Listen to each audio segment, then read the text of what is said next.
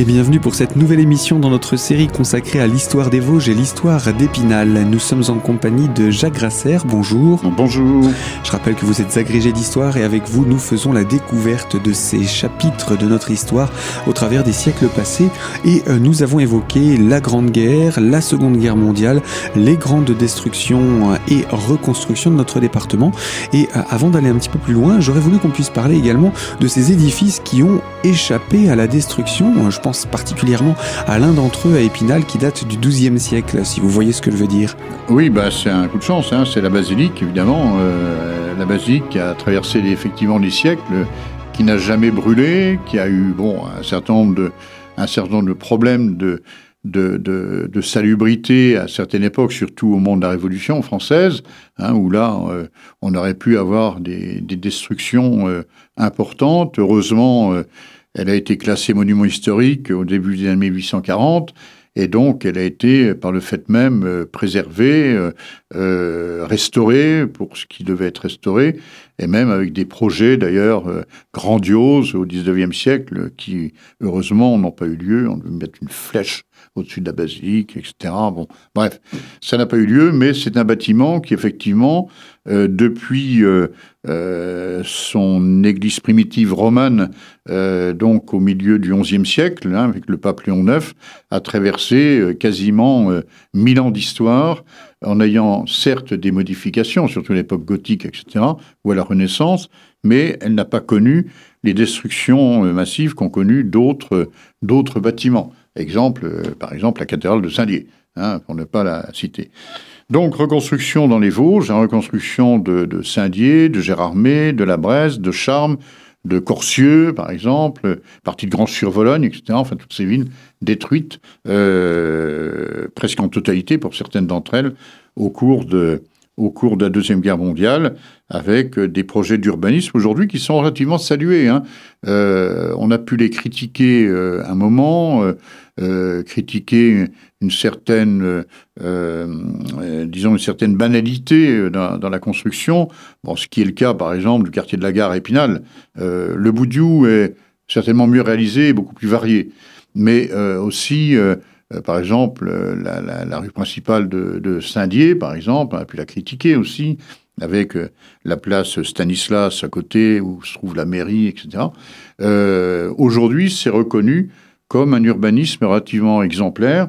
Et d'ailleurs, au mois de décembre dernier, au mois de décembre donc 2015, la commission régionale du patrimoine et des, sites a, a décidé de classer patrimoine du XXe siècle bah, la rue principale de Saint-Dié, comme par exemple la rue principale de Corcieux, euh, qui a été reconnue euh, donc patrimoine euh, du XXe siècle, et puis du bien d'autres bien d'autres immeubles de ce qu'on appelle la, la, deuxième reconstruction.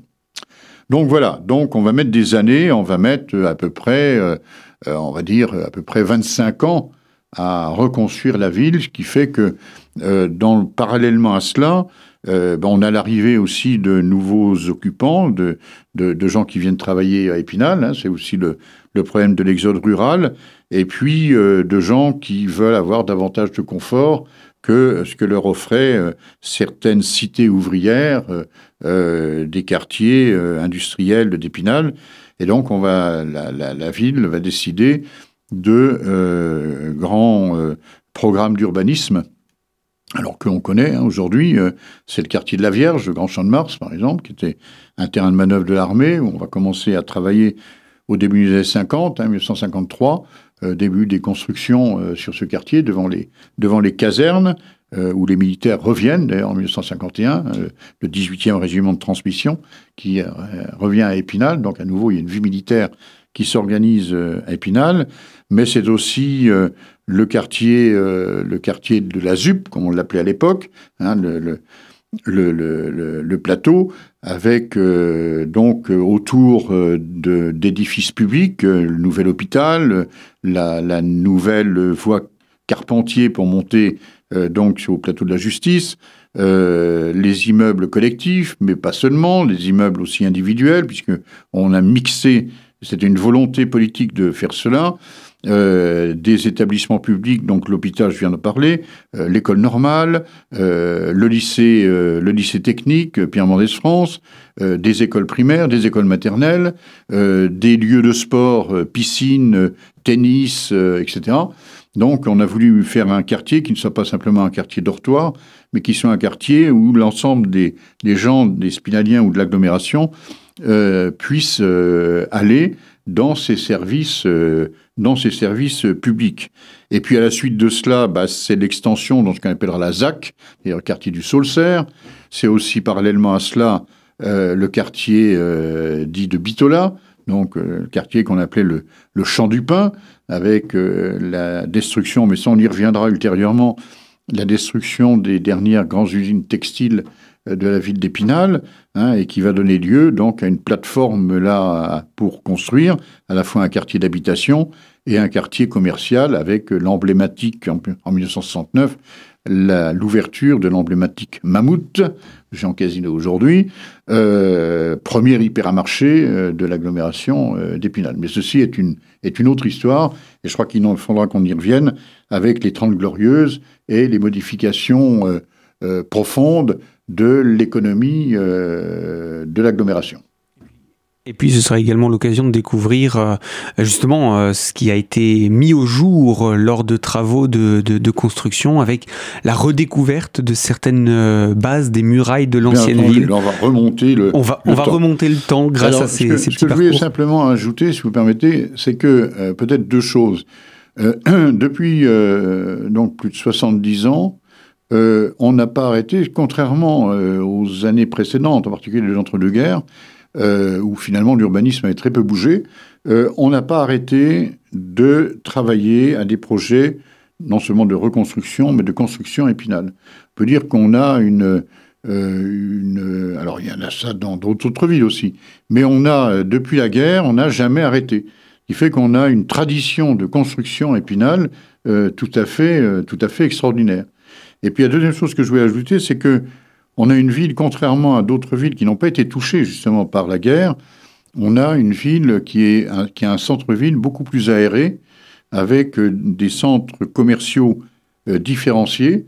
Euh, quand on se promène dans des villes, par exemple du centre de la France, qui n'ont pas été touchées par des combats ni de la Première ni de la Deuxième Guerre mondiale, on a l'impression de se retrouver dans des, moi je dis souvent, dans des cartes postales d'Épinal avant 1914.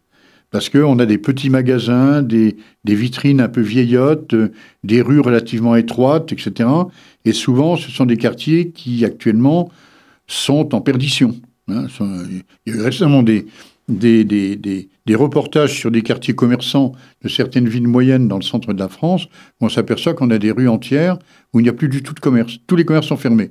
Hein. Contrairement à ce qui se passe à Épinal, certes, tout n'est pas rose, c'est vrai, mais si on fait le bilan sur une quarantaine d'années, on s'aperçoit que certaines rues qui étaient en cours d'abandon ne le sont plus aujourd'hui, hein, même s'il y a des mutations, hein, forcément, et on a quand même encore un centre-ville qui est relativement vivant, même s'il faut être évidemment vigilant. voilà ce que je voulais ajouter, parce que c'est un peu une caractéristique de ces villes euh, qui ont été reconstruites, euh, reconstruites après-guerre. Voilà. Eh bien, merci pour toutes ces, indications. Donc, on attaquera cette euh, période de modification également économique pour voir ce qu'elle aura apporté euh, à Épinal. Je vous dis donc à très bientôt. À très bientôt.